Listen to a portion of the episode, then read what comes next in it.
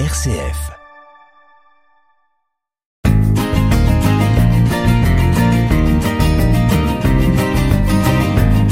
Cœur solidaire sur une RCF Belgique.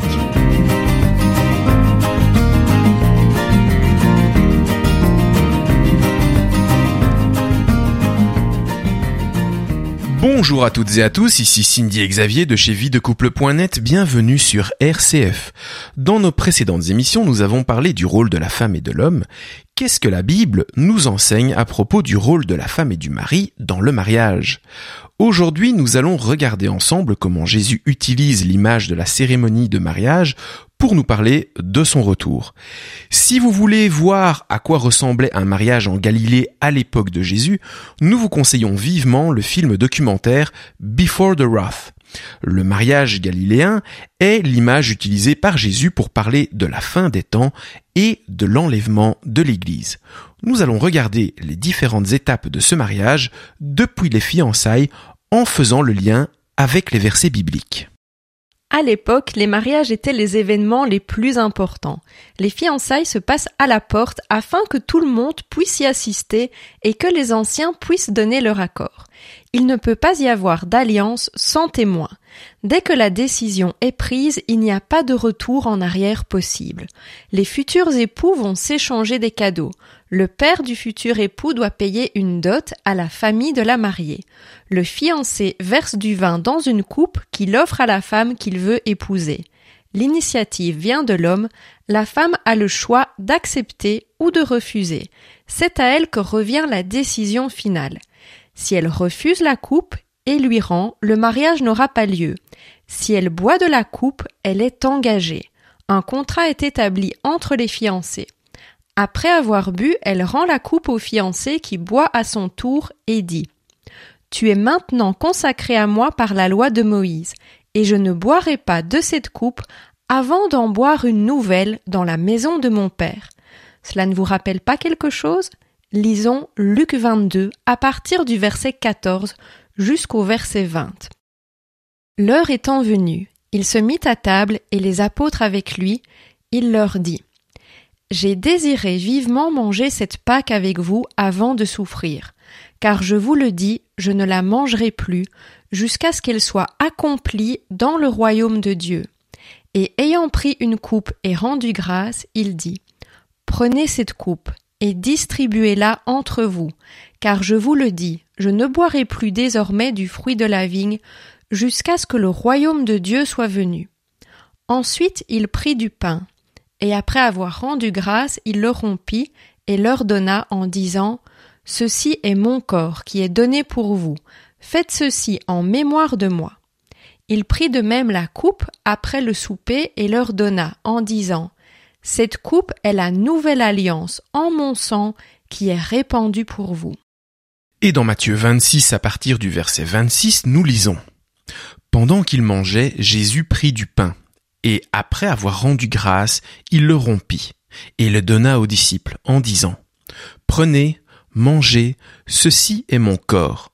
Il prit ensuite une coupe, et après avoir rendu grâce, il la leur donna en disant Buvez-en tous, car ceci est mon sang, le sang de l'alliance qui est répandu pour plusieurs pour la rémission des péchés. Je vous le dis, je ne boirai plus désormais de ce fruit de la vigne, jusqu'au jour où j'en boirai de nouveau avec vous dans le royaume de mon Père. Jésus parle exactement comme le futur époux à son épouse. Il scelle la nouvelle alliance par le vin. En buvant le vin et en mangeant du pain, les disciples acceptent l'alliance. C'est une promesse de Jésus qu'ils seront à nouveau ensemble. Et voici ce que Paul nous dit dans la première lettre aux Corinthiens au chapitre 11. Lisons à partir du verset 25. De même, après avoir soupé, il prit la coupe et dit, Cette coupe est la nouvelle alliance en mon sang. Faites ceci en mémoire de moi toutes les fois que vous en boirez. Car toutes les fois que vous mangez ce pain et que vous buvez cette coupe, vous annoncez la mort du Seigneur jusqu'à ce qu'il vienne. C'est pourquoi celui qui mangera le pain ou boira la coupe du Seigneur indignement sera coupable envers le corps et le sang du Seigneur. Que chacun donc s'éprouve soi-même, et qu'ainsi il mange du pain et boive de la coupe, car celui qui mange et boit sans discerner le corps du Seigneur mange et boit un jugement contre lui-même. Accepter la coupe que nous tend Jésus ne se fait pas à la légère. Il est important de comprendre ce que cela signifie. Paul nous invite à nous examiner pour voir si nous avons fait des choses qui nous éloignent de Dieu. Nous devons alors demander pardon à Dieu avant de prendre la communion. Ça me fait penser à ce que Jésus nous enseigne dans le Sermon sur la montagne, dans Matthieu 5, les versets 23 et 24. Si donc tu présentes ton offrande à l'autel et que là tu te souviennes que ton frère a quelque chose contre toi, laisse là ton offrande devant l'autel et va d'abord te réconcilier avec ton frère, puis viens présenter ton offrande. La coupe, ça me fait également penser à ce que Jésus nous dit dans Matthieu 20 au verset 22 et 23. Jésus répondit, Vous ne savez ce que vous demandez. Pouvez-vous boire à la coupe que je dois boire? Nous le pouvons, dirent-ils. Et il leur répondit, Il est vrai que vous boirez ma coupe, mais pour ce qui est d'être assis à ma droite et à ma gauche, cela ne dépend pas de moi et ne sera donné qu'à ceux à qui mon Père l'a réservé. C'est le Père qui paye la dot pour la mariée, comme Dieu le Père a payé avec le sang de Christ. Car Dieu a tant aimé le monde qu'il a donné son Fils unique afin que quiconque croit en lui ne périsse point, mais qu'il ait la vie éternelle. Jean 3, verset 16. Si on revient au mariage, ce n'est pas un hasard si le premier miracle de Jésus a lieu à des noces et concerne du vin. Lisons ensemble Jean 2, versets 1 à 11. Trois jours après, il y eut des noces à Cana en Galilée. La mère de Jésus était là. Et Jésus fut aussi invité aux noces avec ses disciples. Le vin ayant manqué, la mère de Jésus lui dit Ils n'ont plus de vin. Jésus lui répondit Femme, qu'y a-t-il entre moi et toi? Mon heure n'est pas encore venue. Sa mère dit au serviteur Faites ce qu'il vous dira. Or, il y avait là six vases de pierre destinés aux purifications des Juifs et contenant chacun deux ou trois mesures. Jésus leur dit, remplissez d'eau ces vases, et ils les remplirent jusqu'au bord. Puisez maintenant, leur dit-il, et portez-en à l'ordonnateur du repas. Et ils emportèrent. Quand l'ordonnateur du repas eut goûté l'eau changée en vin, ne sachant d'où venait ce vin, tandis que les serviteurs qui avaient puisé l'eau le savaient bien, il appela l'époux et lui dit Tout homme sert d'abord le bon vin, puis le moins bon après qu'on s'est enivré. Toi, tu as gardé le bon vin jusqu'à présent. Tel fut à Cana en Galilée, le premier des miracles que fit Jésus. Il manifesta sa gloire et ses disciples crurent en lui. Ce premier miracle est prophétique de ce qu'il va se passer au dernier repas, la nouvelle alliance, mais aussi du retour de Jésus et des noces de l'agneau. Cela commence par trois jours après. Trois jours après quoi? La rencontre de Jésus avec Philippe et Nathanaël. Regardons les versets qui précèdent l'histoire des noces. Jésus, voyant venir à lui Nathanaël, dit de lui, Voici vraiment un Israélite dans lequel il n'y a point de fraude.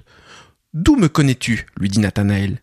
Jésus lui répondit, Avant que Philippe t'appelât, quand tu étais sous le figuier, je t'ai vu. Nathanaël répondit et lui dit, Rabbi, tu es le Fils de Dieu, tu es le roi d'Israël. Jésus lui répondit, Parce que je t'ai dit que je t'ai vu sous le figuier, tu crois. Tu verras de plus grandes choses que celles-ci. Et il lui dit, En vérité, en vérité, vous verrez désormais le ciel ouvert et les anges de Dieu monter et descendre sur le Fils de l'homme. Nous verrons plus tard que le figuier est un marqueur du temps. Jean nous montre ici le caractère divin de Jésus. Au tout début de ce chapitre, au premier verset, nous lisons Au commencement était la parole, et la parole était avec Dieu, et la parole était Dieu. Et plus loin, au verset 14, Et la parole a été faite chair, et elle a habité parmi nous, pleine de grâce et de vérité, et nous avons contemplé sa gloire, une gloire comme la gloire du Fils unique venu du Père. Dans les noces de Cana, les vases destinés à la purification étaient vides puisque Jésus demande de les remplir d'eau. C'est comme si ce geste nous rappelait l'importance de la purification. Ensuite, nous l'avons vu, le vin sert à sceller l'alliance. Revenons à la cérémonie de fiançailles en Galilée. Après avoir échangé le vin, les fiancés entrent dans une année de préparation avant le mariage. Le fiancé est responsable de la construction de la maison. Souvent, il s'agit d'une extension à la maison de ses parents. Que nous dit Jésus? Lisons Jean 14. Que votre cœur ne se trouble point. Croyez en Dieu et croyez en moi. Il y a plusieurs demeures dans la maison de mon Père. Si cela n'était pas, je vous l'aurais dit.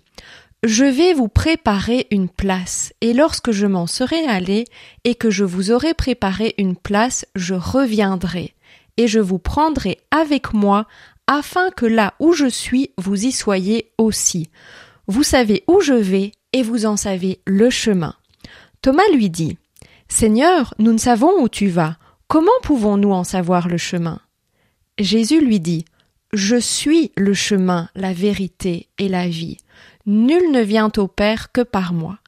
Si vous me connaissiez, vous connaîtriez aussi mon Père, et dès maintenant vous le connaissez et vous l'avez vu.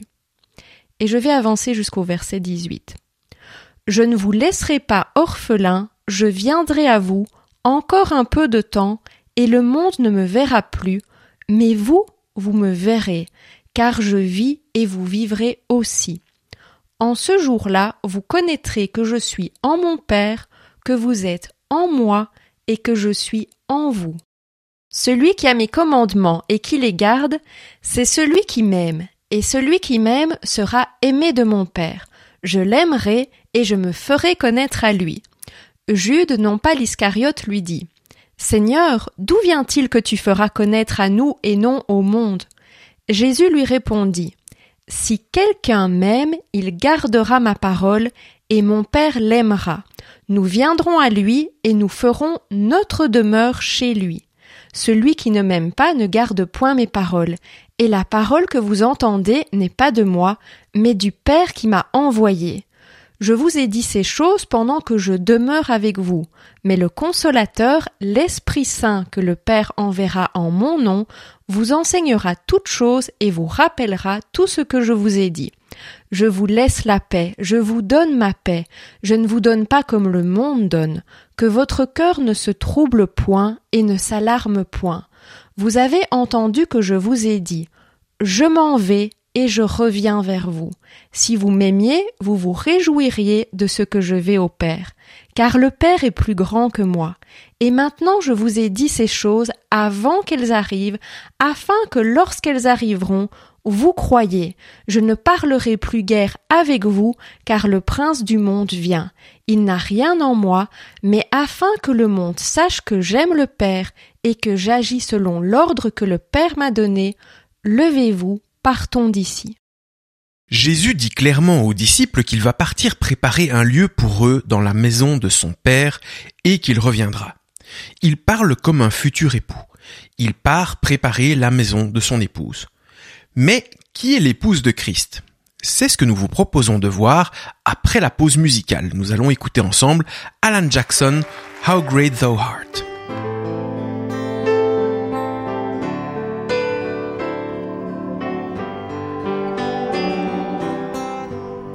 O Lord my God, when I in awesome wonder consider all the worlds thy hands have made,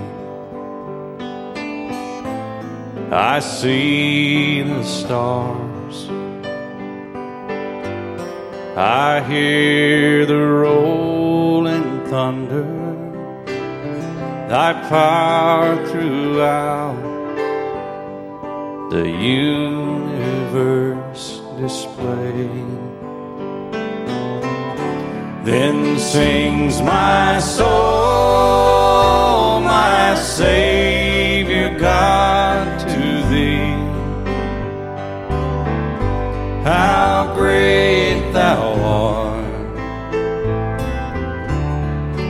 great thou art.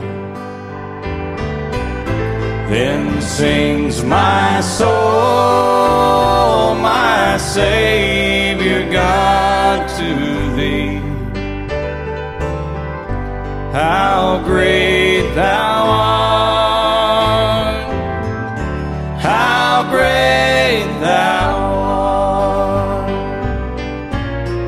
When Christ shall with shouts of acclamation. And take me home, what joy shall fill my heart? Then I shall bow in humble adoration and there proclaim, My God, how great thou art. Then sings my soul, my Savior God to thee. How great thou art. How great thou art. Sings my soul, my Savior God to thee. How great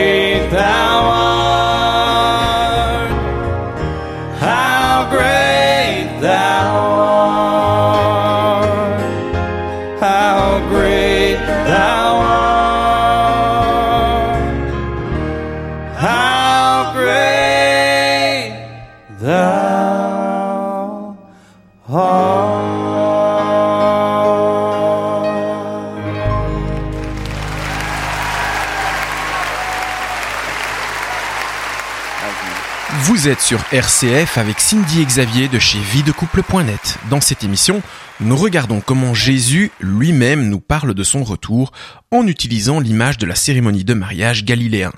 Dans la première partie, nous avons vu que l'engagement lors des fiançailles se faisait en partageant une coupe de vin. Tout comme Jésus scelle la nouvelle alliance lors du dernier repas en partageant avec ses disciples une coupe de vin. Avant la pause, nous avons lu Jean 14.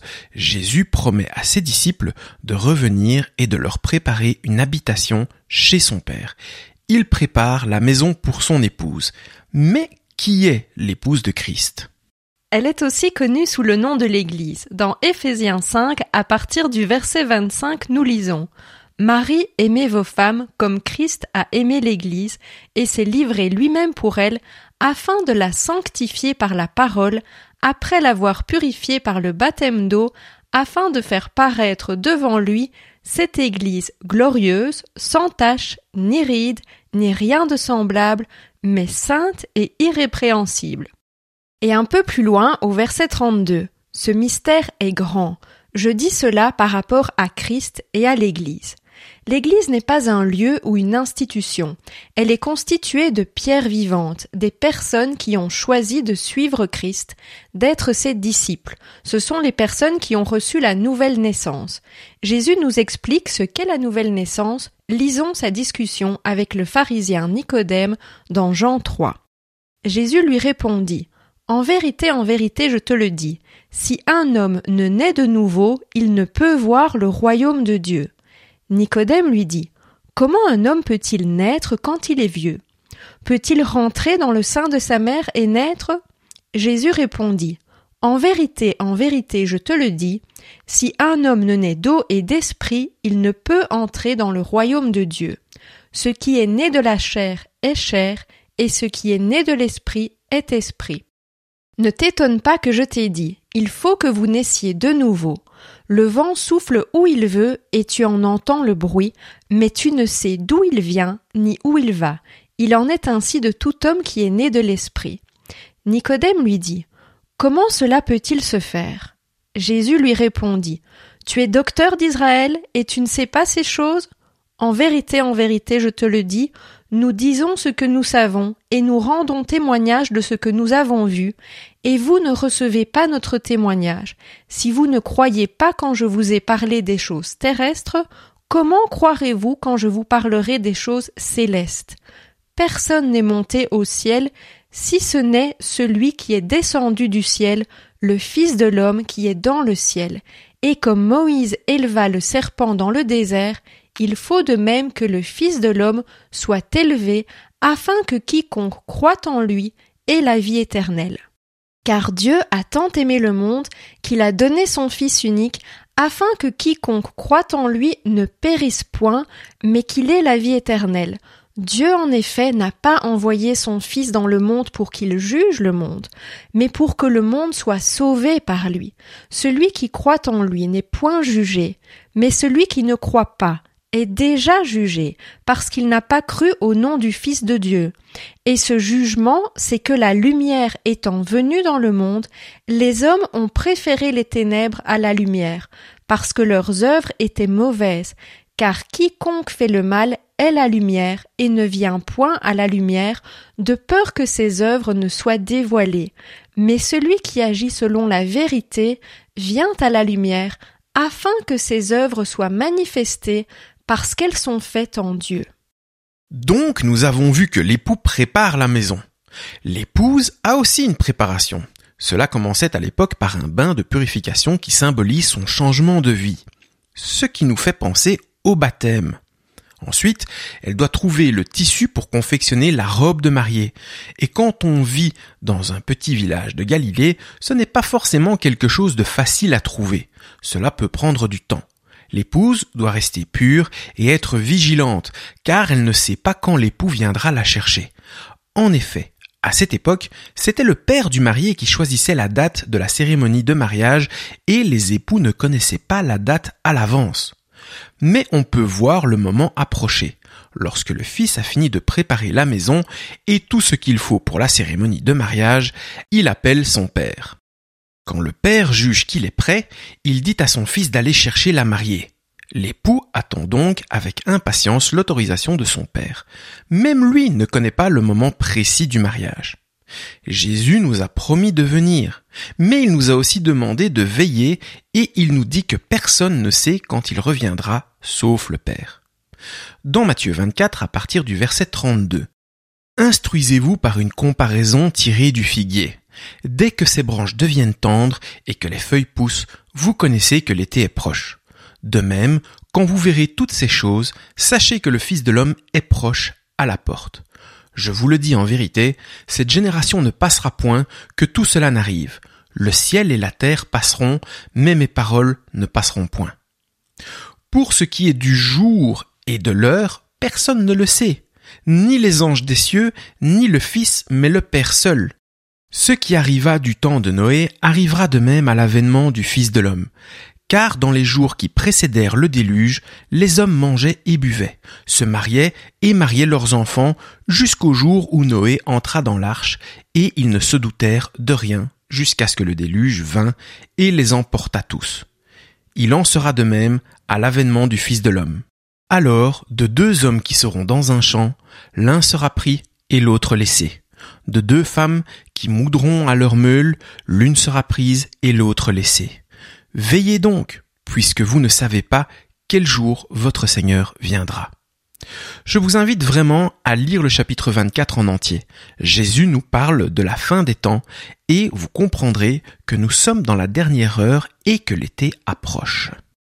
Plusieurs personnes ont essayé de donner une date précise pour ce qu'on appelle l'enlèvement de l'Église, le moment où Christ vient chercher son épouse. Le problème est que si l'enlèvement ne se fait pas à cette date, c'est dangereux car cela peut amener des personnes à perdre la foi. Nous n'avons pas à chercher la date exacte, mais nous devons veiller et nous préparer avec un sentiment d'urgence car l'époux pourrait arriver à tout moment. Le figuier dans la parabole représente Israël. Le pays d'Israël a été créé en mai 1948. Je crois que nous sommes dans cette génération qui verra le retour de Jésus. Jésus nous invite à discerner le temps. C'est important pour savoir ce que nous devons faire. Dans Matthieu 16, il avertit les religieux. Les pharisiens et les sadducéens abordèrent Jésus et pour l'éprouver, lui demandèrent de leur faire voir un signe venant du ciel. Jésus leur répondit, Le soir vous dites, il fera beau car le ciel est rouge, et le matin, il y aura de l'orage aujourd'hui car le ciel est d'un rouge sombre. Vous savez discerner l'aspect du ciel, et vous ne pouvez discerner les signes des temps. Une génération méchante et adultère demande un miracle, il ne lui sera donné d'autre miracle que celui de Jonas, puis il les quitta et s'en alla. Nous devons apprendre à discerner les temps. Dans 2 Timothée chapitre 3 versets 1 à 5, Paul explique ceci à Timothée. Sache que dans les derniers jours, il y aura des temps difficiles, car les hommes seront égoïstes, amis de l'argent, fanfarons, hautains, blasphémateurs, rebelles à leurs parents, ingrats, irreligieux, insensibles, déloyaux, calomniateurs, intempérants, cruels, ennemis des gens de bien, traîtres, emportés, enflés d'orgueil, aimant le plaisir plus que Dieu, ayant l'apparence de la piété, mais reniant ce qui en fait la force. Éloigne-toi de ces hommes-là. Et Jésus nous dit dans Luc 21 au verset 28, Quand ces choses commenceront à arriver, redressez-vous et levez vos têtes, parce que votre délivrance approche. Si vous voulez savoir quelles sont ces choses, lisez tout le chapitre 21. Étudiez les prophéties de l'Ancien Testament et de l'Apocalypse. Mon peuple est détruit parce qu'il lui manque la connaissance. Peut-on lire dans Osée 4 verset 6.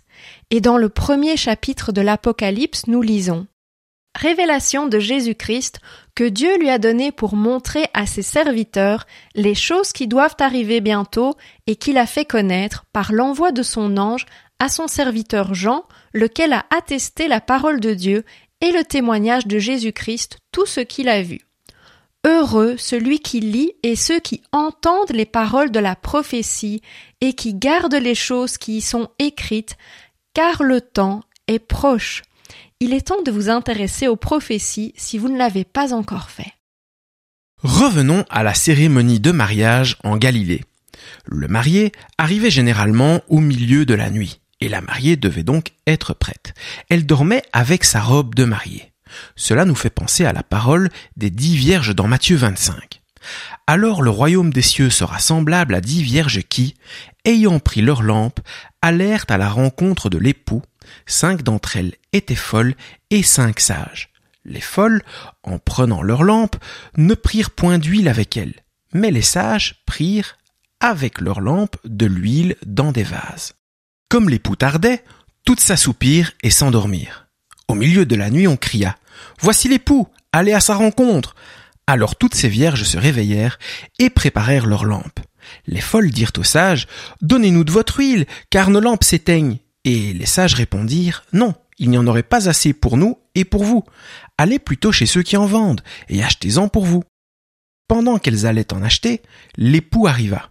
Celles qui étaient prêtes entrèrent avec lui dans la salle des noces, et la porte fut fermée. Plus tard, les autres vierges vinrent et dirent, Seigneur, Seigneur, ouvre-nous. Mais il répondit, Je vous le dis en vérité, je ne vous connais pas. Veillez donc, puisque vous ne savez ni le jour ni l'heure. On parle de vierges, donc toutes ces personnes sont chrétiennes. Cette parabole ne fait pas la différence entre des chrétiens et des non-croyants. Tous croient en Jésus-Christ et tous seront sauvés, mais tous ne seront pas l'épouse de Christ. Certains ne seront pas préparés.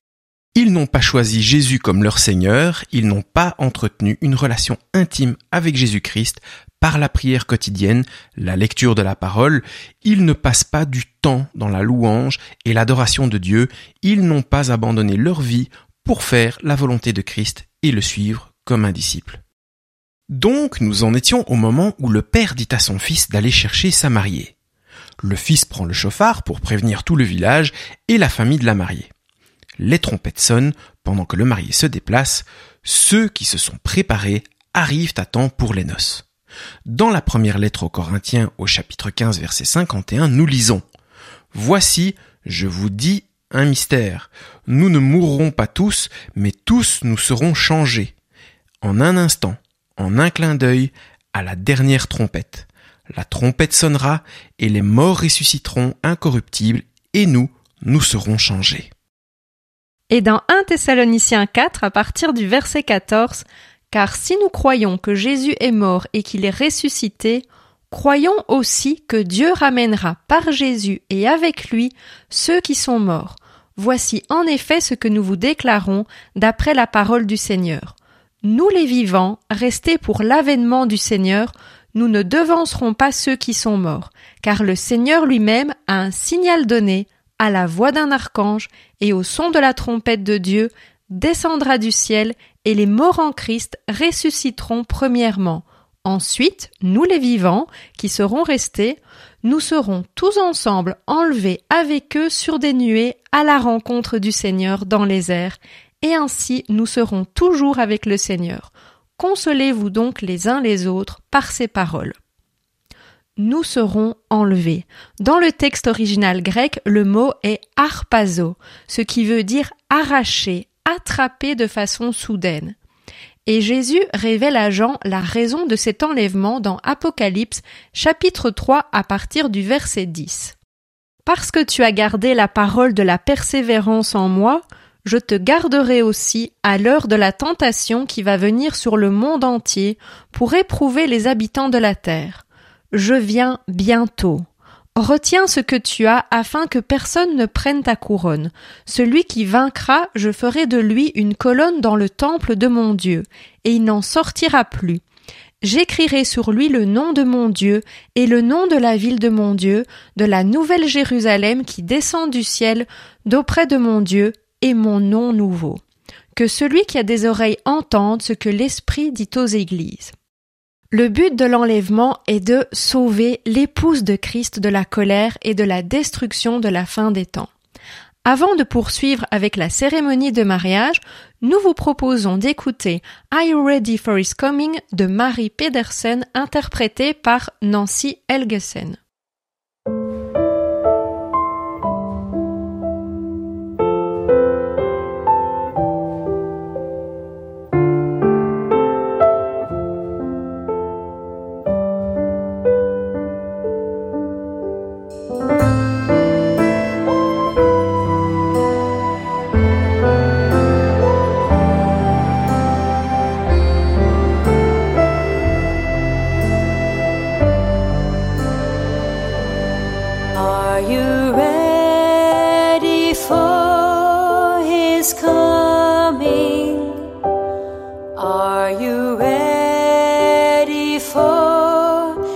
is come.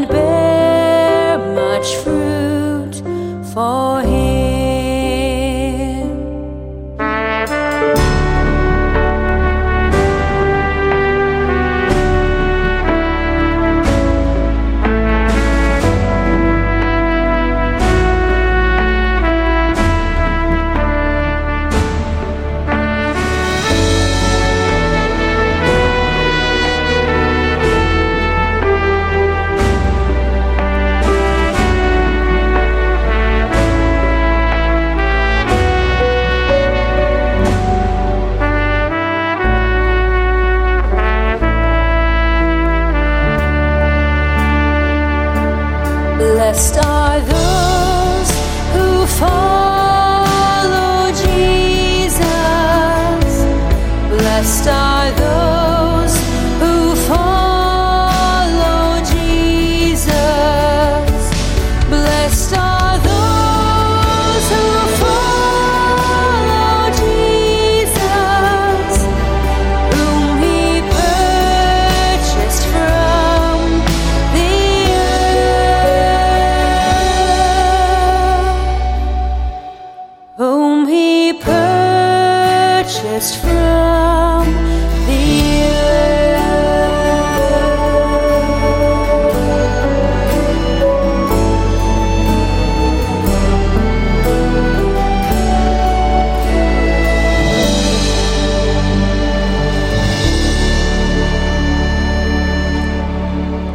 Vous êtes sur RCF avec Cindy Xavier de chez videcouple.net. Dans cette émission, nous regardons comment Jésus lui-même nous parle de son retour en utilisant l'image de la cérémonie de mariage galiléen.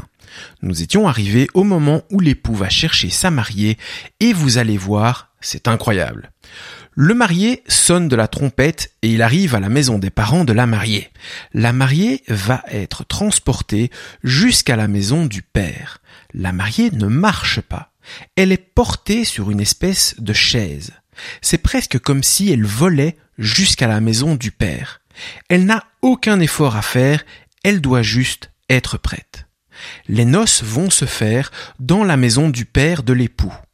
Quand la cérémonie commence, la porte est fermée, personne ne sort et personne n'entre pendant sept jours. On pourrait penser que tout le monde veut participer aux noces. Mais dans la parabole des noces du fils du roi, Jésus nous explique que beaucoup vont refuser l'invitation. Lisons cette parabole ensemble dans Matthieu 22. Jésus prenant la parole leur parla de nouveau en parabole et il dit le royaume des cieux est semblable à un roi qui fit des noces pour son fils. Il envoya ses serviteurs appeler ceux qui étaient invités aux noces. Mais ils ne voulurent pas venir. Il envoya encore d'autres serviteurs en disant Dites aux conviés, voici, j'ai préparé mon festin, mes bœufs et mes bêtes grasses sont tués, tout est prêt, venez aux noces. Mais sans s'inquiéter de l'invitation, ils s'en allèrent, celui-ci à son champ, celui-là à son trafic, et les autres se saisirent des serviteurs, les outragèrent et les tuèrent. Le roi fut irrité. Il envoya ses troupes, fit périr ses meurtriers, et brûla leur ville. Alors il dit à ses serviteurs, Les noces sont prêtes, mais les conviés n'en étaient pas dignes. Allez donc dans les carrefours et appelez aux noces tous ceux que vous trouverez. Ses serviteurs allèrent dans les chemins, rassemblèrent tous ceux qu'ils trouvèrent, méchants et bons, et la salle des noces fut pleine de convives. Le roi entra pour voir ceux qui étaient à table, et il aperçut là un homme qui n'avait pas revêtu un habit de noces. Il lui dit, Mon ami, comment es-tu entré ici sans avoir un habit de noces? Cet homme eut la bouche fermée. Alors le roi dit au serviteur, Liez-lui les pieds et les mains, et jetez-le dans les ténèbres du dehors, où il y aura des pleurs et des grincements de dents, car il y aura beaucoup d'appelés, mais peu d'élus. On fait souvent le parallèle avec la parabole dans Luc 14, versets 16 à 24, en disant qu'il s'agit de la même parabole. Je ne vais pas la lire ici, car si ces deux histoires se ressemblent, elles sont en réalité complètement différentes.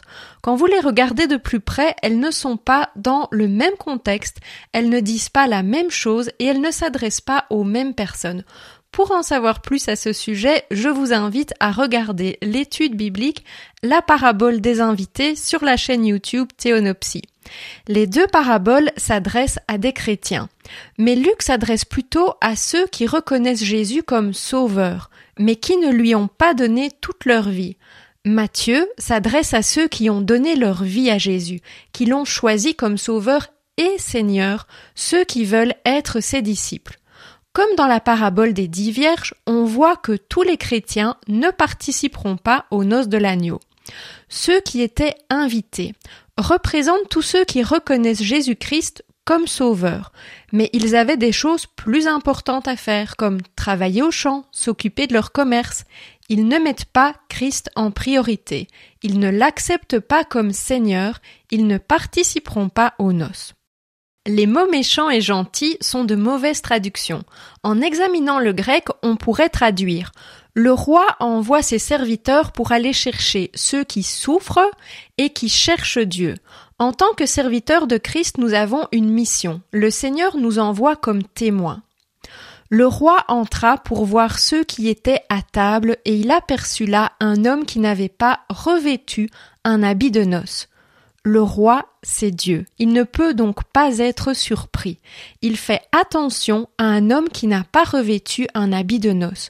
Le mot grec ici pour revêtu est enduo.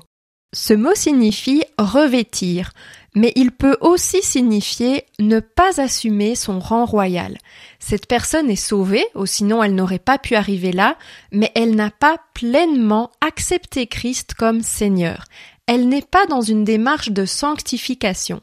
Lorsque nous acceptons Jésus-Christ comme Seigneur, nous faisons partie d'une même famille, nous sommes les fils et les filles adoptives du Père, nous devenons cohéritiers, Jésus est le roi des rois, et nous devenons des rois et des prêtres.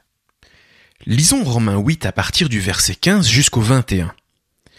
Et vous n'avez point reçu un esprit de servitude pour être encore dans la crainte, mais vous avez reçu un esprit d'adoption, par lequel nous crions Abba, Père, l'Esprit lui-même rend témoignage à notre esprit que nous sommes enfants de Dieu. Or, si nous sommes enfants, nous sommes aussi héritiers, héritiers de Dieu et cohéritiers de Christ si toutefois nous souffrons avec lui afin d'être glorifiés avec lui. J'estime que les souffrances du temps présent ne sauraient être comparées à la gloire à venir qui sera révélée pour nous. Aussi, la création attend-elle avec un ardent désir la révélation des fils de Dieu. Car la création a été soumise à la vanité, non de son gré, mais à cause de celui qui l'y a soumise, avec l'espérance qu'elle aussi sera affranchie de la servitude de la corruption, pour avoir part à la liberté de la gloire des enfants de Dieu. La parabole des noces nous enseigne l'importance de la soumission à Jésus-Christ. C'est la raison pour laquelle j'ai été amenée à faire une série de vidéos sur la femme chrétienne et sur la soumission au mari. Cette soumission n'est pas seulement importante pour la femme, mais pour toute personne, homme et femme, qui veut rentrer dans le royaume des cieux et participer aux noces de l'agneau. Lisons le passage qui nous parle des noces de l'agneau dans Apocalypse 19 à partir du verset 6. Et j'entendis comme une voix d'une foule nombreuse, comme un bruit de grosse eau et comme un bruit de fort tonnerre, disant Alléluia, car le Seigneur notre Dieu Tout-Puissant est entré dans son règne. Réjouissons-nous et soyons dans l'allégresse, et donnons-lui gloire, car les noces de l'agneau sont venues, et son épouse s'est préparée, et il lui a été donné de se revêtir d'un fin lin éclatant, pur, car le fin lin, ce sont les œuvres justes des saints. Et l'ange me dit, Écris Heureux ceux qui sont appelés au festin de noces de l'agneau. Et il me dit, Ces paroles sont les véritables paroles de Dieu. Et je tombai à ses pieds pour l'adorer. Mais il me dit, Garde-toi de le faire. Je suis ton compagnon de service et celui de tes frères qui ont le témoignage de Jésus. Adore Dieu, car le témoignage de Jésus est l'esprit de la prophétie. Les noces de l'agneau n'ont pas encore eu lieu. Donc, tout ce que nous pouvons faire ici, ce sont des suppositions. Si nous suivons la logique de tout ce que nous venons de voir, les noces de l'agneau se feront au ciel, dans la maison du Père pendant la période de tribulation qui dure sept ans, avec les personnes qui ont accepté Christ comme sauveur et Seigneur, donc l'épouse. On parle également d'inviter aux noces. Pour résumer, nous avons vu que Jésus a utilisé l'image de la cérémonie de mariage pour expliquer à ses disciples son retour. Nous pouvons voir trois grandes phases, les fiançailles qui scellent l'engagement entre l'époux et l'épouse et démarre la préparation, ce qui correspond au moment où vous acceptez Jésus comme sauveur et seigneur de votre vie, environ un an après, le père fixe la date de mariage et l'époux va chercher son épouse, ce qui correspond à l'enlèvement de l'église. Et ensuite, la célébration de sept jours avec le festin qui correspond aux noces de l'agneau. Nous comprenons donc l'importance du mariage et de la cérémonie de mariage, et nous comprenons maintenant pourquoi l'ennemi déteste autant le mariage et fait tout pour le détruire. Nous aimerions terminer par une question posée dans le documentaire que nous avons mentionné au début de l'émission. Allez-vous accepter la coupe que le Seigneur Jésus-Christ vous offre? C'était Cindy et Xavier sur RCF. Nous vous remercions pour votre écoute et nous nous retrouvons le mois prochain pour une nouvelle émission. En attendant, nous vous invitons à visiter notre site www.videcouple.net afin de nous rejoindre sur les réseaux et nous nous quittons avec une superbe chanson en hébreu intitulée Nafshi, interprétée par Dikla Obrach.